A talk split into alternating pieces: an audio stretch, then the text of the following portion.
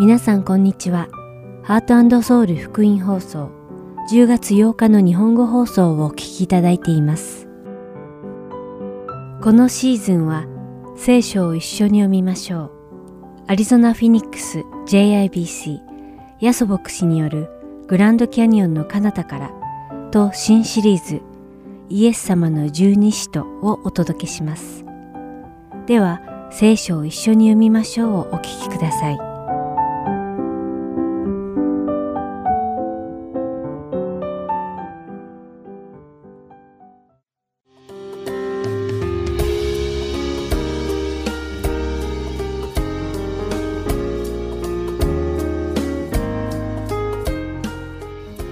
皆さんこんにちは。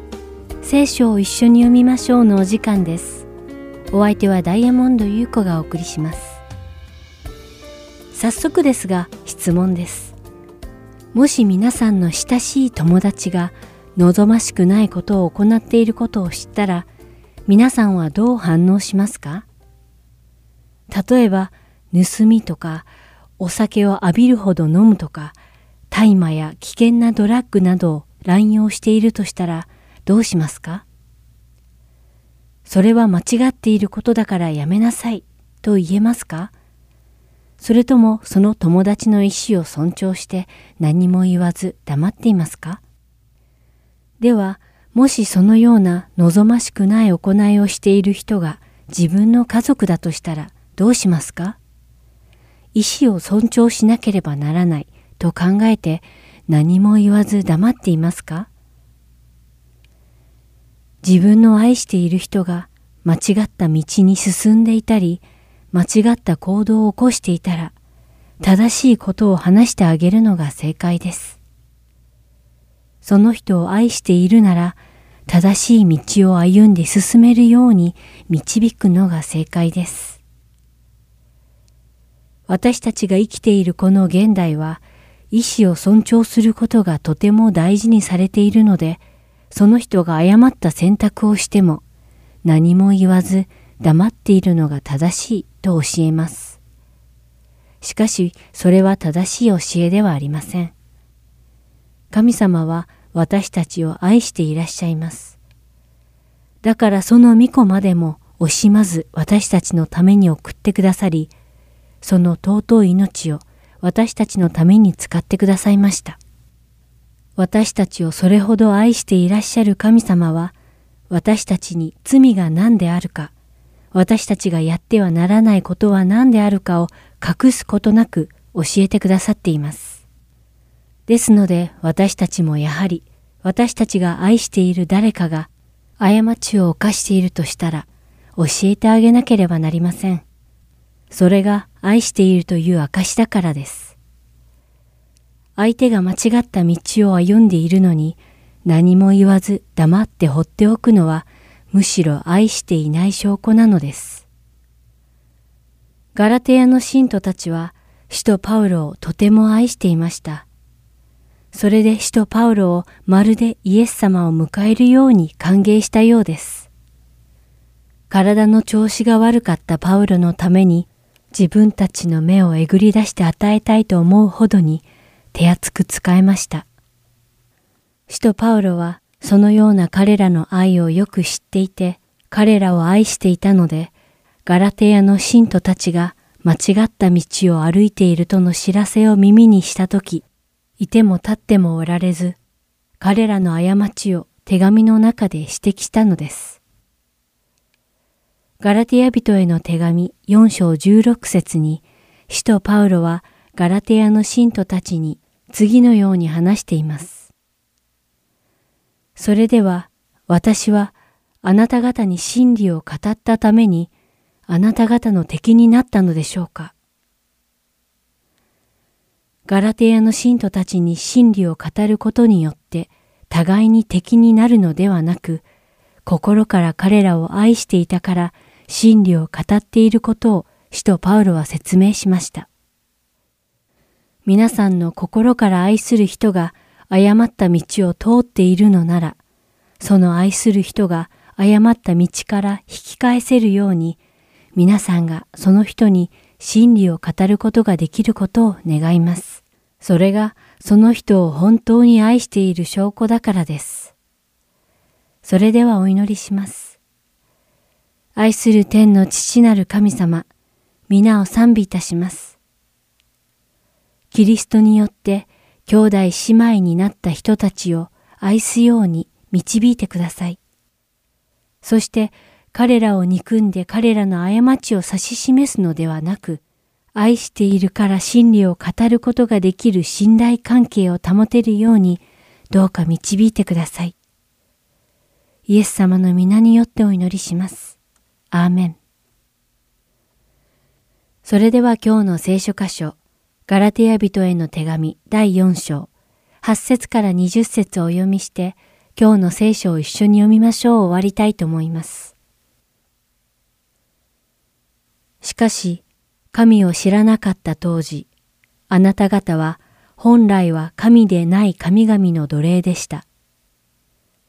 ところが今では神を知っているのに、いやむしろ神に知られているのに、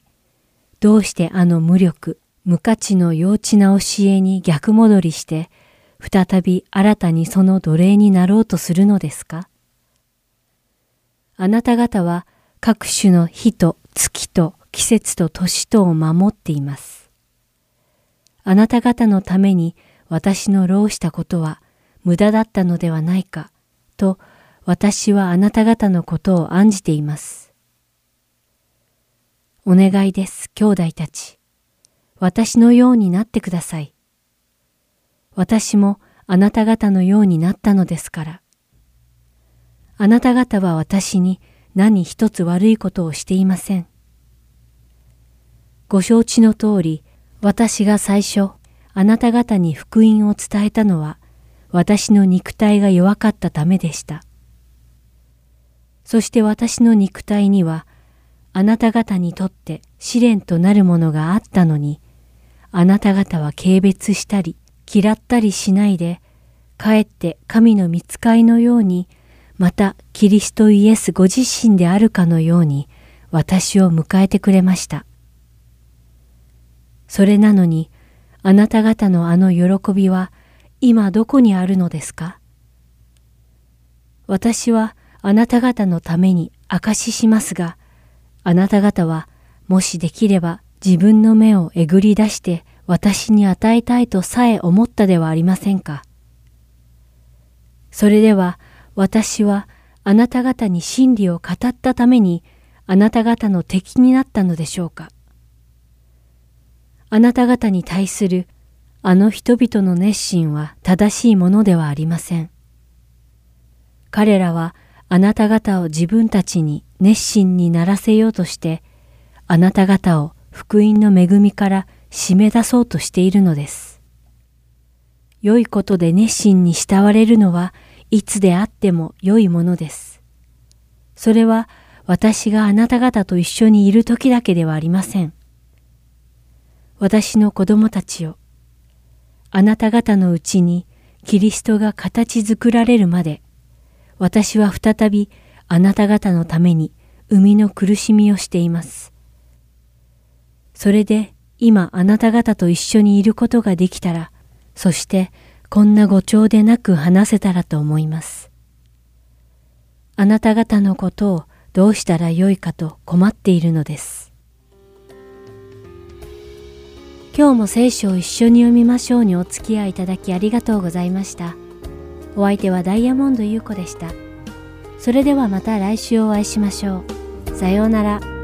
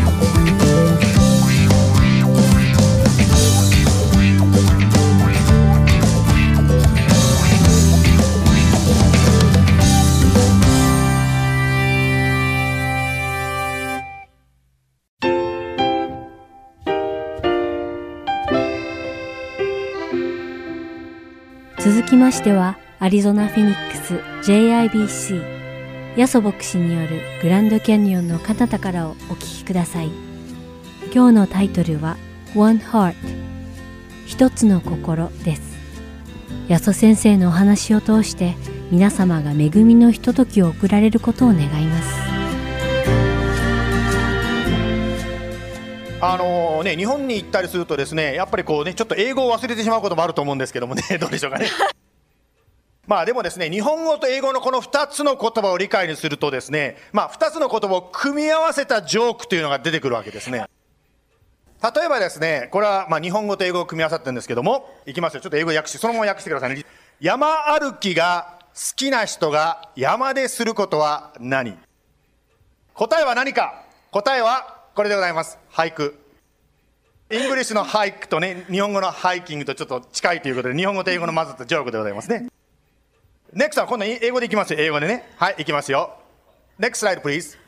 ウォーターは H2 あこれこれウォーター答えが出ちゃったじゃん。ウォーターは H2O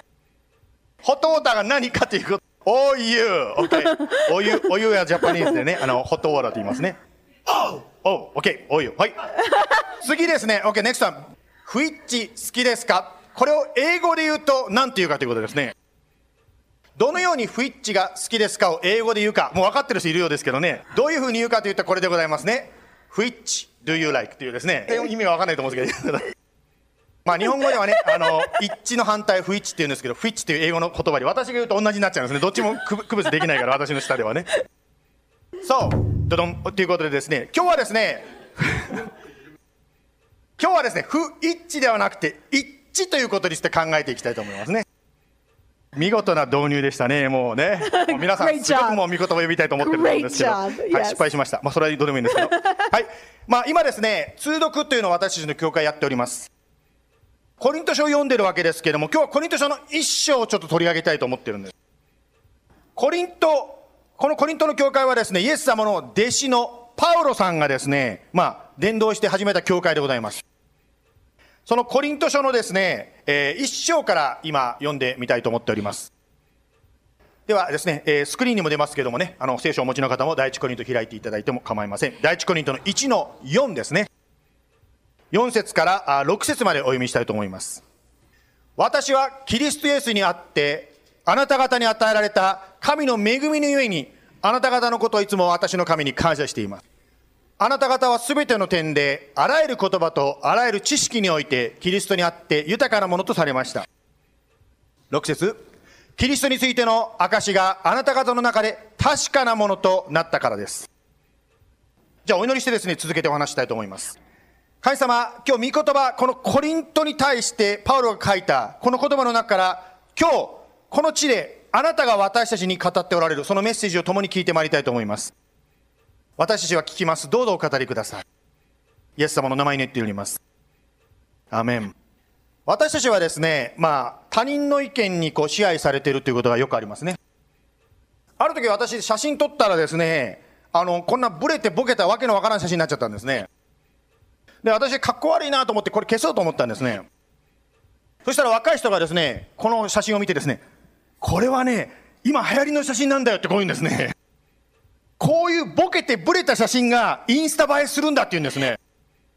まあ、人間というのはですね他人の評判でですね自分がああダメだなと思ってもあそうってこうよく思ってしまうことがあります。また自分が自信があってもですね周りの人から何これボケてボレてるじゃん何これって言われたらやっぱ落ち込んでしまうわけです。今お読みしたですねコリントの人たちはですね心が豊かに満たされていたということが書いてありましたね。その中で6節にですね彼らがどうしてそんなにですね満たされていたのかの理由が書いてあります。そこにはこう書いてありますね。キリストについての証があなた方の中で確かなものとなったと書いてありますね。つまりキリストがただの知識だけではなくて本当にキリストと出会ったということであります。それはまるでですね YouTube でうどんを見るだけじゃなくて実際に香川県で讃岐うどんを食べたあの感動のようなものであります。このですねうどんの話をしたらですねある方がこう言ったんですね。わかるわかる。福岡に行って博多ラーメンを食べる時のあの感動でしょって言われたんですね。言いたいことはこういうことなんですね。キリストについて知ってるだけではなくてキリストを知ったということです。キリストを本当に知るときにあなたの心の内から生ける命の水が湧き出てくるわけですね。7節。その結果あなた方はどんな賜物にもかけることがなく熱心に私たちの主イエス・キリストの現れつまり再臨ですね。再臨を待ち望むようになったのです。まあここで専門用語の再臨という言葉が出てきたきましたけどもキリストがもう一度来られるという約束のことを言っておりますね。コリントの人たちは霊的な賜物に満ち溢れていました。そして熱心にですねキリストがもう一度来られることを待ち望んでいたと書いてあります。まあ今私たちが住んでいるこの世この世はですね正直に生きていても報われないことがあるわけですよね。またはですねなぜこんなことが起こるのかわからないという出来事が起こったりするわけですまあ、聖書を見ますとですね、分かることはまずですね、この地上は天国ではないということが分かります。しかし聖書を見ますともう一つですね、神がすべての地上の悪を裁く時が来るよということも書いてあります。しかし、その裁くということを神様は忍耐して待ってるというかですね、置いてるわけです。それをしてないわけですね。一人でも多くの人が自分の罪を認めて、その罪を悔い改めて、神のもとに帰る、つまり罪に許しを受けることを待っているわけですね。ですから、キリストが再び来られるとき、再臨のときに正義が報われ、そして悪が裁かれるときが来るんだということであります。つまり、必ずあなたがやった良いことは、神様が覚えていて、それを報いてくださるときが来るんだということであります。クリスチャンたちがこのキリストの現れを待つ心というのは、聖書では結婚式でですね、相手を待つ、そのような気持ちに例えられて書いてあります。まあ、世の中を見てみますとですね、どれだけ多くのですね、映画とかですね、歌とかですね、小説で恋愛というものが語られているでしょうか。またどれだけですね、友情の大切さとかですね、親子の愛の大切さが歌われているでしょうか。私たち人間の温かい人間関係、その私たちが求めているその心というのは実は神との温かい関係を求める人間のその願い、気持ちから生まれてきているわけです。日本に観光に行きますとですね、レストランの前にこういうものが置いてあることに気がつくことがあります。まあ見た目はですね、本物そっくりなんですけど、食べられないわけですね、これね。同じようにですね、人間と間のその温かい関係というのは、キリストとの温かい関係に似てるけど本物ではないわけですね。例えば人間の関係というのはですね、残念ながら裏切られることがあります。しかし、キリストは絶対にあなたを裏切りません。人間の関係はですね、まあ、飽きられてしまうこともあるかもしれませんね。しかし、キリストとはですね、常に新しい発見があるわけですね。また人間の関係はですね、相手に利用されたり悪いことに引っ張られてしまうことがあるかもしれません。しかし、キリストの導きが常に正しいわけですね。先日ね、あの、ある方と話した時に、愛する方がね、本当に亡くなったという話をしてたんですけども、まあ、残念ながら人間の関係というのは有限であって、いつかはさよならを言わなきゃいけない時が来るわけですね。しかし、キリストは最後の最後まであなたや私と一緒にいてくださる方であります。もし皆さんの中で今素晴らしいそうした人間関係を持っておられる方はですね、イエス様の素晴らしさがそこからも想像しやすいと思います。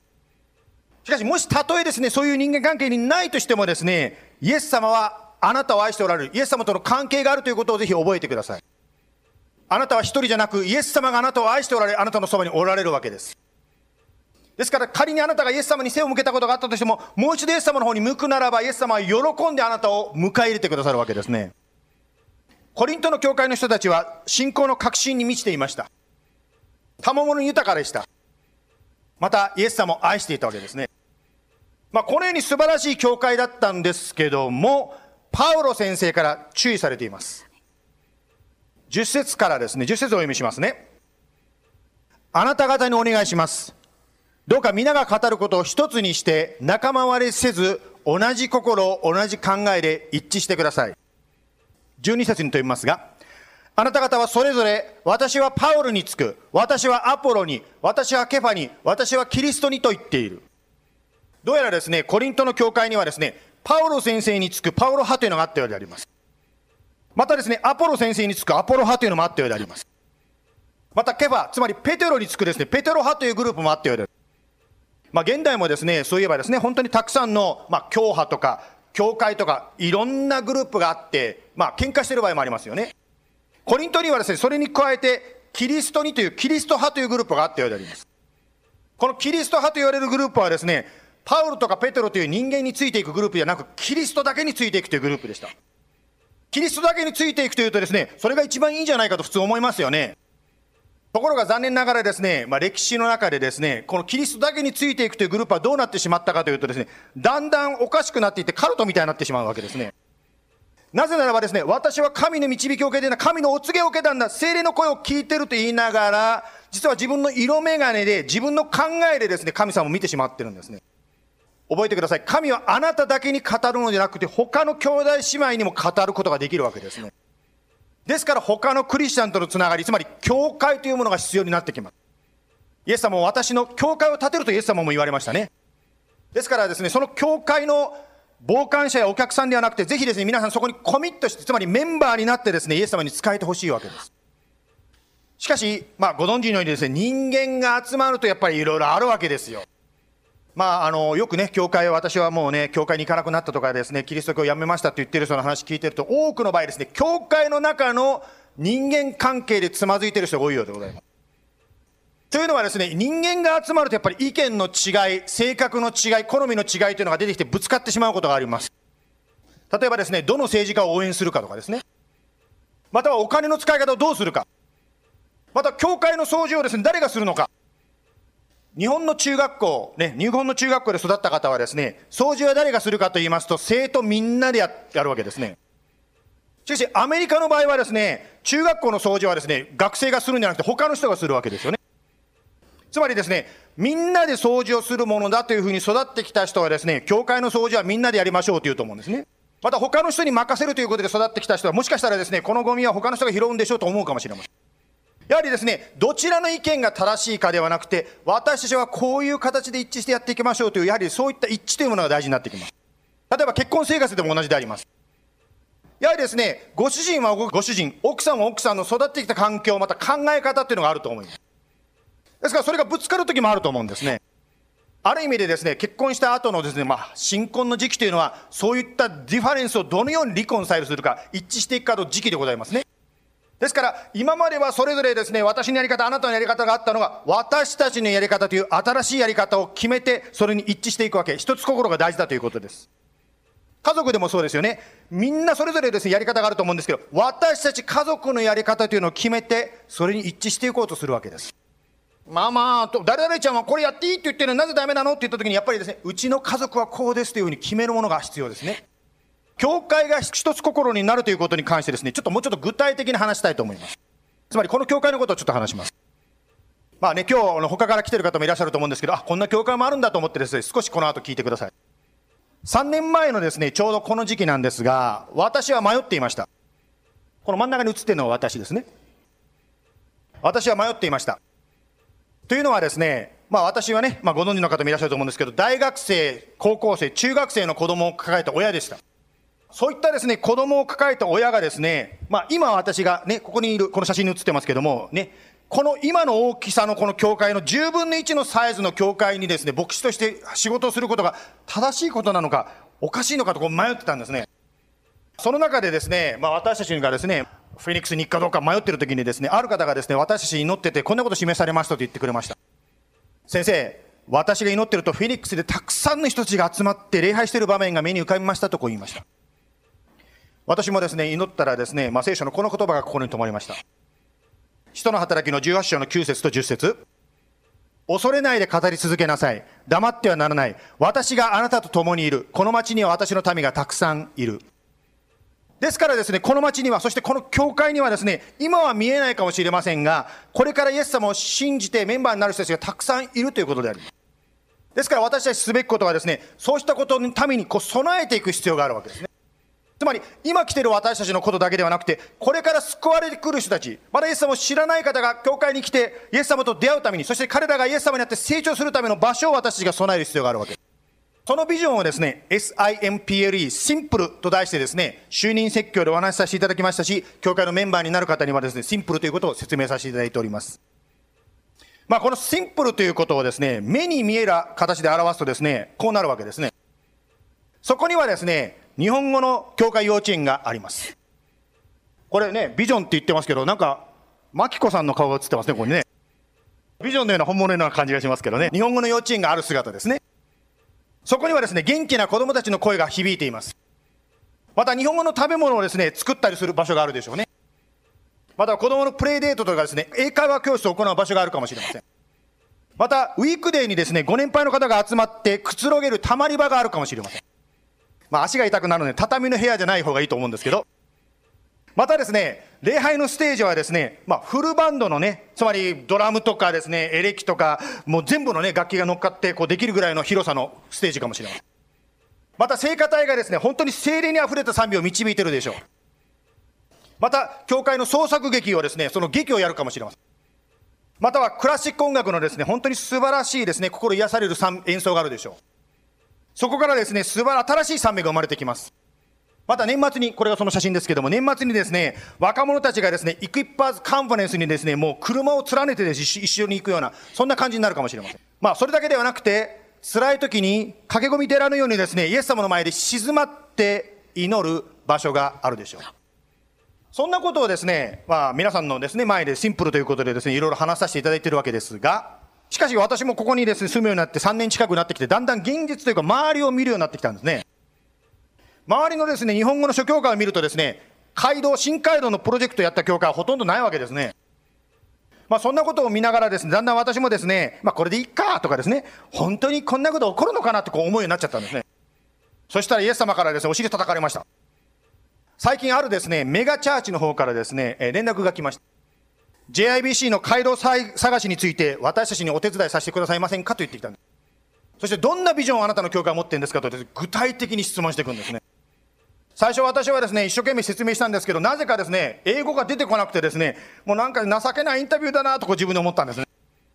そこでですね、インタビューしながら、あ、これは無理だと実は思い始めちゃったんです。無理だよってそういうふうに思っちゃったんですけども、でもその中で私インタビューしながらですね、こう心の中に祈ったんですね。神様、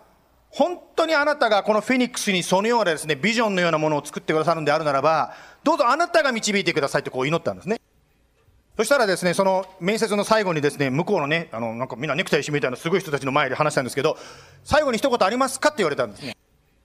で、私言ったんですね、皆さん、日本人伝道というのは確かに目立ちません。何百年も400年もですね、伝道してるのに、日本はまだ1%以上のクリスチャン、つまり1%しかいないんですね、クリスチャン。ですから皆さんがと一緒にですね、何かもし街道を建てたとしても、街道に移転したとしても、何千人も集まる教会にはならないかもしれません。しかし、誰かがこの町で日本人に福音を語る人が必要です。もし私たちの教会が、クリスチャンじゃない日本人がですね、あ、ちょっと入ってみようかなっていう、この安全な雰囲気の入ってみたいような、そのアトラクティブな場所を提供することができて、誰か一人でもイエス様を信じるならば、そのために私たちはやりたいんですとこう言ったんですね。そしたらですね、その、シーンとしちゃったんですね。そして議長の人がですね、言ったんですね。最後のあなたのこの一人でもっていう言葉に本当に私は心打たれましたって言ったんですね。私も一人の人が救われるために、こうしてですね、いろんな働きしてるんです。その方がこう言ったんですね。まあ、今ね、建物の話をちょっとしてきました。この話が今後どうなるか、ぜひ皆さん引き続きお祈りください。まあ、目に見える建物の話ばっかりしてきてるんですけど、教会の本質というのは実はですね、目に見えるものはツールであって、本当に大事なのは一人一人の私、人間でございます。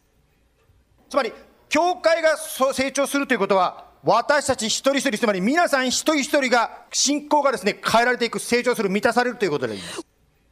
家族で一人だけのクリスチャンだったのが、他の人が、家族のそれぞれが救われていくわけですね。クラスルームでたったあなた一人だけがクリスチャンだったのが、他の友達がクリスチャンになっていくわけです。あなたのネイバーフットでですね、そこでですね、あなただけがクリスチャンだったのが、あなたの隣の人がクリスチャンになっていくわけです。パウロは、第一コリントの3章の5節で、このように書きました。アポロとは何者なのでしょう？パウロとは何なのでしょう？あなた方が信じるために用いられた奉仕者であって、主がそれぞれに与えられた通りのことをしたのです。私が植えて、アポロが水を注ぎました。しかし、成長させたのは神です。つまり、目に見えるですね、街道を建てる中で、私たちの祈りが起こります。というのは、前も話しましたね、私もいくつかね、過去にですね、あのオレゴンにいた時にですね、そういう体験をさせていただきました。もう建てるお金がなくなったらどうしようと思ってみんなで祈ったこと。そしたらオレゴンは雨が多いんですけど、ものすごい雨が多い中でももっと雨が降ったんですね。工事が止まっちゃったんですね。工事が止まるとどうなるかというと、支払いもしなくてよくなるわけです。ですからその間私祈って、主よどうぞお金与えてください、お金与えてくださいって言ったらですね、その雨が降ってる間にお金が集まって払うことができたんですね。このように目に見える教会が立つということは、街道が立つということは、私たちの信仰も大きくなっていくんですね。イエス様ってこんなことができるんだっていうことが分かっています。また先ほどの絵にもあったようにですね、教会幼稚園で教える人も与えられるでしょう。また若者グループを導いてですね、伝道旅行に行く人もいるでしょう。またはですね、ご年配の方をケアする方たちが起こされるでしょう。特に今ですね、ちょっと話がずれるかもしれませんが、あのー、どうだったかな？えっ、と、ディアバレーかどっかの方でですね、来たいという人がいるんですよ。バスに乗るとですね、2時間半かかる。ね、誰か来ませんか？本当にそういった人たちをですね、送迎を提供したりお世話する人が私たち欲しいんです。つまり教会が成長していくとき、そういうことをする人たち、ケアする人たちが起こされるでしょう。また建物の飾り付けしたりですね、本当にそういったビジュアルな面でですね、イエス様の栄光を表す方も起こされるでしょう。また先日ですね、嬉しかったのはですね、今若い方がね、ドラムの練習されてるんですよね。まあそういったですね、若い人たちの中からもですね、ドラムを叩いたりですね、ギター弾いたりする人たち、楽器をする人たちが増えてくるでしょう。また各地でスモールグループや家庭集会を開く方も、開く家族もですね、あちこちで起こされるでしょう。つまり、教会が見える形で大きくなるということは、私たち一人一人が大きくなるということであります。先日ですね、まあ、リーダーの間でこういう祈りがなされました。イエス様、今年の JIBC は4人のリーダーをですね、あちこちに送り出しました。自分たちのためにですね、全部キープするんじゃなくて、あなたの御国のために、キングダムのためにですね、私たちを送り出したのですとこう言いました。4人送り出したということは、4人返してくださいとこう祈ったんです。すると、その祈り会があった数日後のことですけども、突然ですね、ラッセルさんがですね、立ち上がったんですね。彼がですね、こう言ったんですね。カレッジキャリア、つまり大学生の社会人のリーダーとして私は奉仕したいんですと彼がですね、立ち上がったんですね。私たち家族をですね、オレゴン州からここに連れてこられたのはイエス様でした。また一人一人をですね、それぞれの場所からここに連れてきてくださったのもイエス様であります。イエス様が最初にビジョンを考えられて、それを人間に教えてくれるわけですね。それがあんまり簡単だとですね、人間は神に求めないでしょう。祈らないで、ああ、I can do this, I can チッポーンってですね、もう自分でパパパッとできるでしょう。しかし自分たちでできないからこそ私たちはイエス様に求めるようになってきます。そしてそのように神様に求めていくと周りの人たちがですね、えー、本当に立っちゃった、できちゃったってなっちゃうわけですね。イエス様のビジョンっていうのは将来に希望をもたらすものであります。それはあなたの家族の祝福となります。また日本やまた世界でイエス様にこれから出会う人たちの喜びにつながっていくわけですね。そのために必要なのが今日のテーマの一つの心ということですね。ではですよ、具体的にどのように一つ心を持つのかということになります。一つ目、二つだけ紹介します。一つ目ですけども、一つ目は何かと言いますと、真理にフォーカスしましょう。先ほどもね、紹介させていただきましたように、この秋はですね、6回ですね、9月の11日、9月の25日、10月9日、23、11月の6日と20日と6回にわたって、日曜日の礼拝の後一緒にですね、バイブルの学び、聖書の学びをします。まあ、これはですね、中学生、高校生、大学生、社会人、大人、もうみんなが含めて日本語と英語で学ぶものであります。その中で私たちは何をやるかと言いますとですね、聖書が何を言ってるのかを学ぶ学びをしたいと思います。ですから今まで JBC のスモールグループに慣れてる方はですね、まあディスカッション形式に慣れてると思うんですけど、どっちかというとディスカッションというよりはちょっとレクチャーに近い学びになるでしょう。つまり聖書が何を言ってるかを一緒に探していきます。まあ、いろんなですね、今世の中に様々な見方がありますが、聖書の真理は何なのかをですね、この6回のスモールグループで一緒に学んで、一つの心を養っていきたいと思います。ですから、どのように一つの心を養うのかと言いますと、真理にフォーカスするということであります。2番目、たくさんのことにですね、心を分けるんではなくて、少しのことにフォーカスします。まあ、あの、皆さんご存知のようにですね、私たちは毎週ね、聖書を読み続けておりますね。今週はですね、第一コリントの8章からですね、12章までね、読むということになっております。私たちの教会はですね、ご存知のように、この毎日の聖書のデボーションと、礼拝の牧師先生のお話がくっついてるわけ、同じところから話してるわけです。これは何をやってるかと言いますとですね、皆さん忙しい、その毎日の中で、あっちこっちいろんな本読んだり、いろんな聖書の箇所読んで飛び回らなくて、同じ箇所を読んでいくとこでことでですね、短い時間の中でもイエス様との関係を強くしやすいようにしております。大きなジグソーパズルもですね、毎日一つずつはめていけば、必ずですね、完成する時が来るわけですね。またフットボールプレイヤーの方もいらっしゃいますけれども、フットボールの試合もですね、1ヤードずつでも前に進めばですね、ゴールに近づくわけですね。またですね、家が散らかってるのを見てですね、どっから掃除しようかと思ってる方も、1日に1つの部屋でもですね、いいです。1時間でもいいです。少しずつでも掃除していけば、家全体がきれいになるわけですね。同じように私たちは少しずつでもいいです。これ別に一章って書いてますけど、一章読まなくてもね、十節でも五節でもいいです。少しずつでも一つ心になる行動を続けていけば、必ずあなたはゴールにたどり着くことができます。まあ、一つの心を築きましょうということでですね、ちょっとあまりにもですね、ぼやっとした話じゃなくて、具体的にこの教会を例に出して話させていただきました。ですからですね、ご一緒にですね、一つの心になって、イエス様の教会を築いていきたいものであります。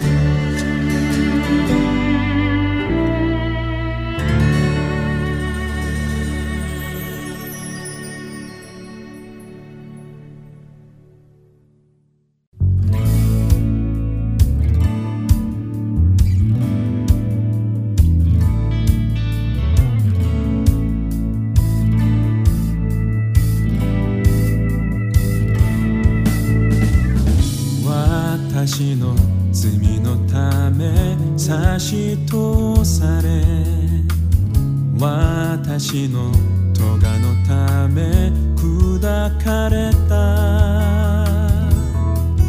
彼の十字架が平安をもたらし彼の打ち記事で私は癒された。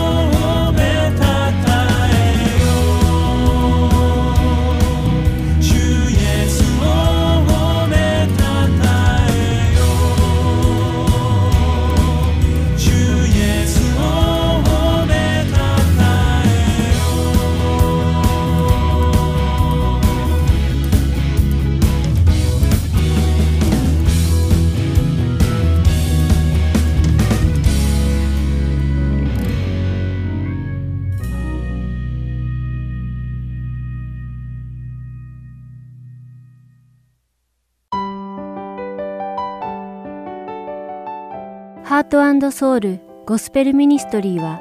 永遠の命の源であるイエス・キリストの福音を述べ伝える活動をしています。もしこの放送をお聞きになっている皆さんの中で神様、そしてイエス様のこと、または永遠の命についてもっと知りたいと思われる方がいらっしゃいましたら、どうぞこちらのウェブサイトまでお気軽にご連絡ください。heartandsoul.org at gmail.com heartandseoul.org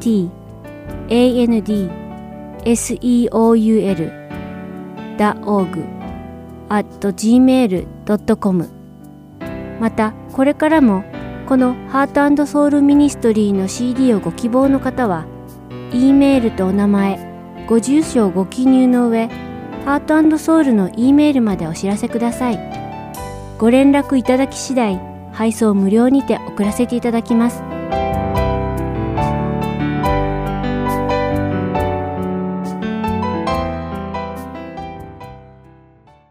ではイエス様の十二使徒をお聞きください。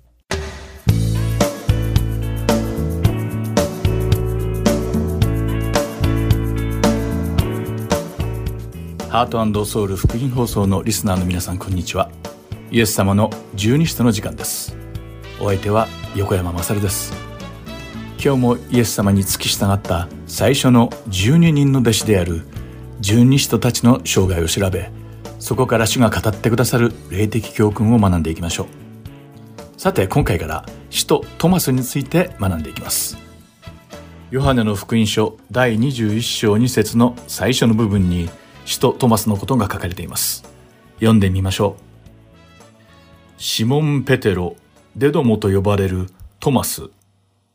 ガリラヤのカナのナタニエル、ゼベダイの子たち、他に二人の弟子が一緒にいた。とあります。このようにトマスはデドモと呼ばれていたとありますが、このデドモとはギリシャ語の名前でトマスはアラム語の名前なのです。ここで興味深いのは、デドモもトマスも両方とも双子という意味があることです。このことから聖書学者たちは、トマスが双子の兄弟の一人である可能性が高いと推測しています。この使徒トマスは、疑い深い人間として広く知れ渡っています。しかし彼の人生を見ていくと、単に疑い深いトマスというレッテルを貼ってしまうのは、いささか短絡的で間違っていることがわかります。私たちが疑い深い使徒として覚えているトマスとは違い、彼は主イエスを非常に深く愛していました。疑いを持たずに確信を持って自分自身を犠牲にすることによって、主に仕えるために多くのことを成し遂げたのです。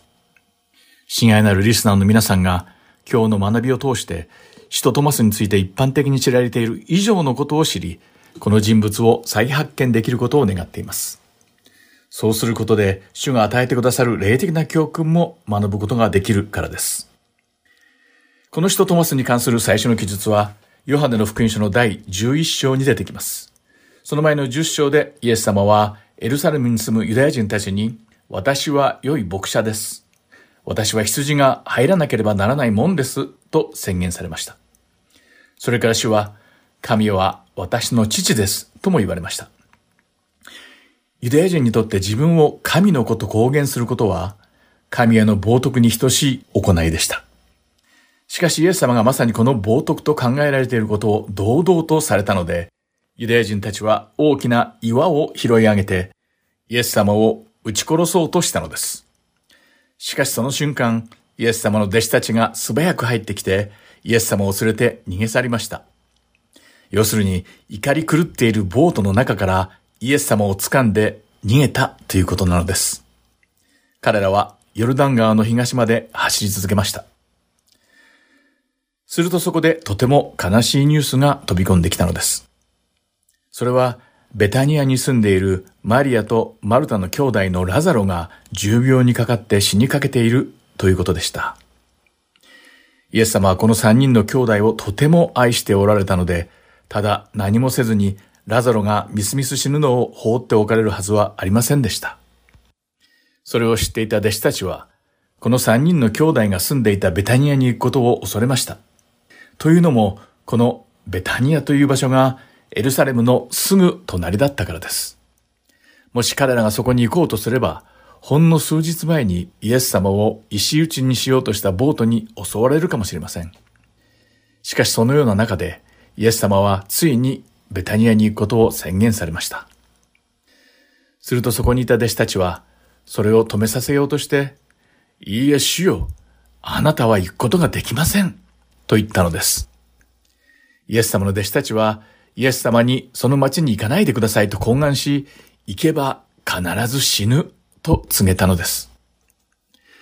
しかしそれを聞いたトマスは、とんでもないことを言いました。なんとイエス様とベタニアに一緒に行って、みんなで一緒に死のうではないか、と言ったのです。ヨハネの福音書の第11章の16節を読んでみましょう。そこには、そこでデドモと呼ばれるトマスが弟子の仲間に言った。私たちも行って主と一緒に死のうではないか。とあります。聖書学者の中には、これはトマスがここで皮肉を言っていたのではないかと主張する人もいます。トマスが、もうすべて終わりだ。だから生きる意味などないのだ。みんなで死のう。と皮肉たっぷりに言ったのではないかと考えているのです。しかし私は彼が皮肉を言ったようには思えません。このトマスの発言は、トマスがどのような人物でどんな行動をしていたかを念頭に置いて解釈する必要があるからです。トマスの生涯と人物像をさらに深く見ていくと、彼がイエス様を本当に愛していた人だったことが浮き彫りにされてきます。ですから、彼がこのようなことを言ったのは、イエス様がベタニアに必ず行くことを知っていたからこそ、イエス様をそこに一人で行かせるわけにはいかないと思ったからなのです。そしてトマスは他の弟子たちが行ったらきっと殺されてしまうかもしれないと恐れていた時に、果敢にも、たとえもしそれが死を意味するとしても、皆で一緒にイエス様と行くべきだと言ったのです。要するにトマスはこのようなことを言いたかったのではないでしょうか。どうしてイエス様をたった一人でそこに行かせることができるでしょうかたとえそれが私たちの人生の終わりへの道であっても、私は最後まで主に従います。だから私は行って、イエス様と一緒に死にます。この言葉はトマスの信仰の深さを反映しています。トマスはイエス様に忠実で勇気に満ち、イエス様を本当に心から愛していた弟子だったのです。さて、使徒トマスに関する次の記述は、ヨハネの福音書の第14章にあります。イエス様は、ヨハネの福音書の第14章の1節から4節で次のように言われています。読んでみましょう。あなた方は心を騒がしてはなりません。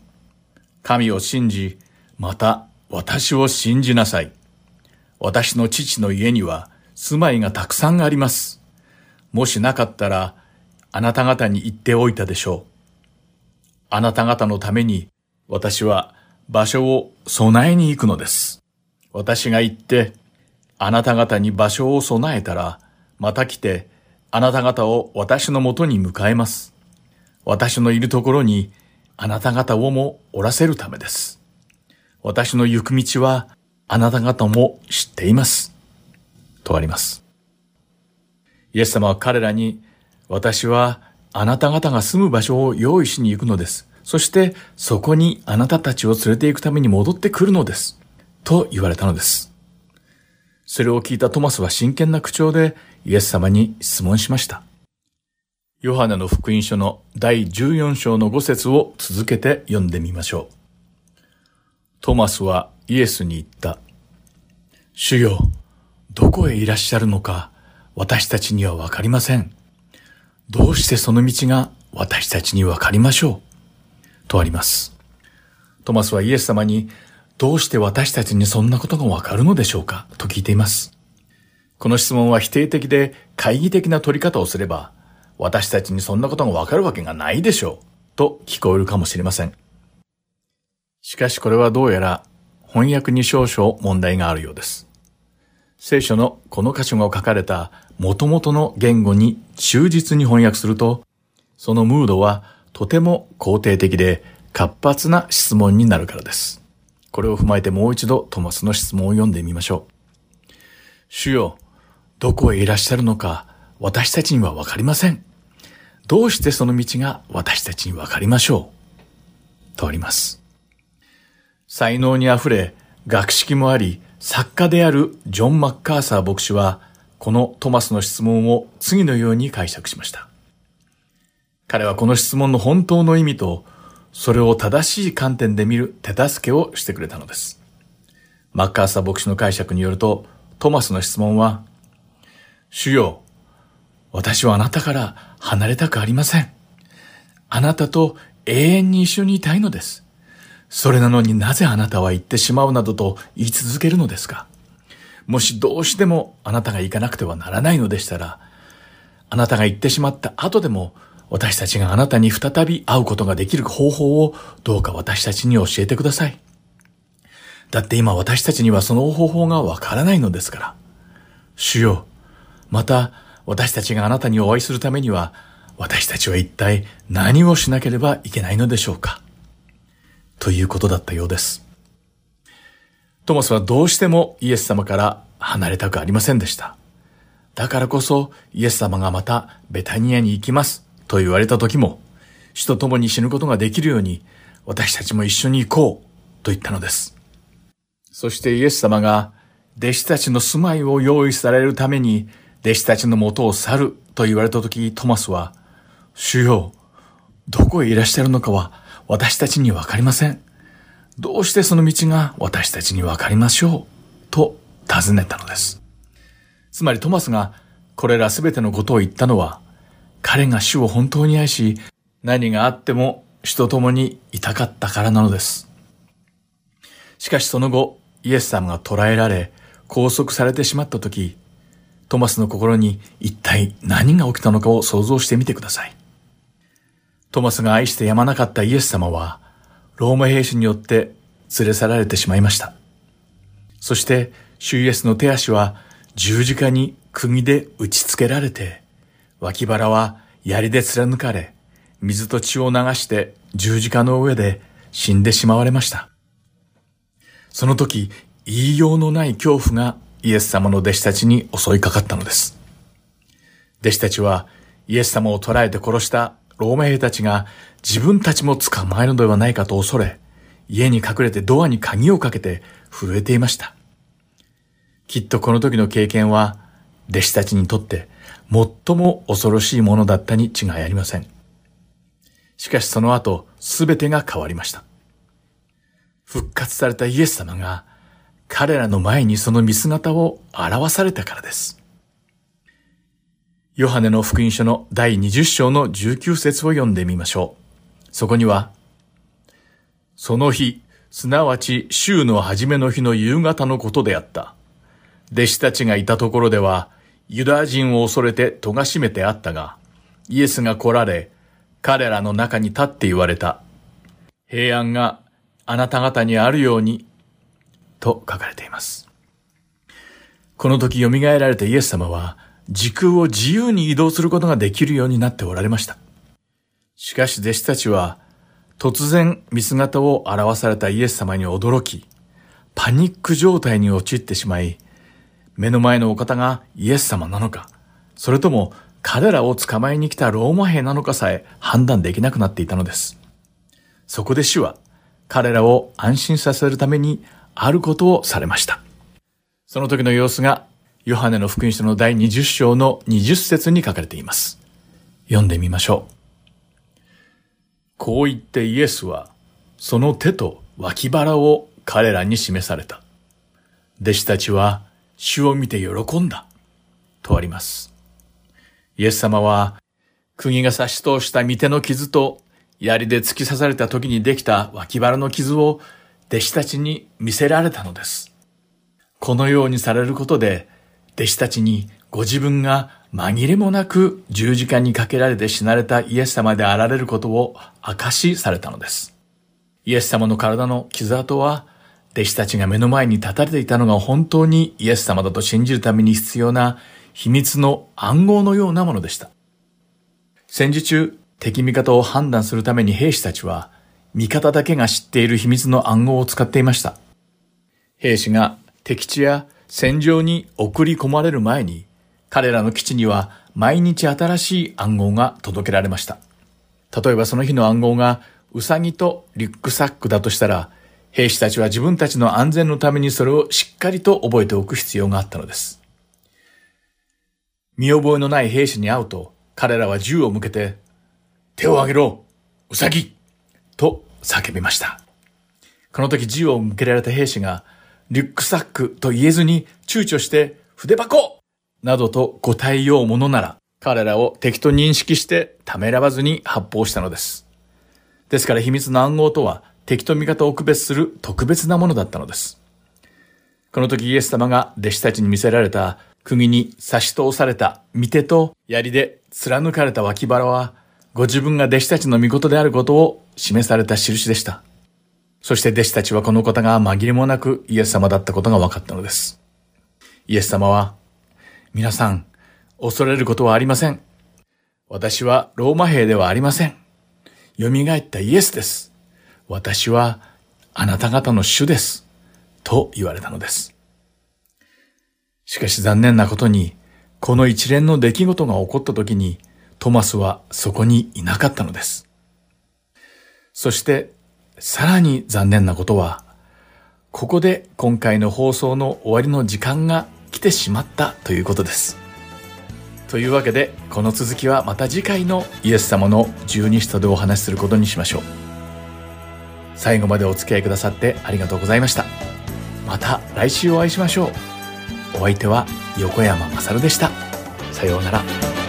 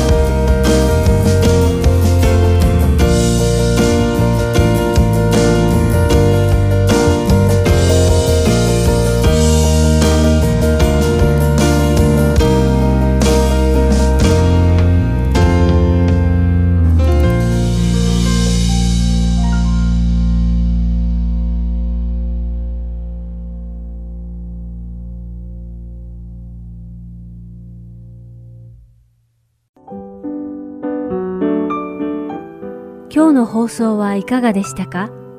最後までお付き合いくださりありがとうございました。また来週お会いしましょう。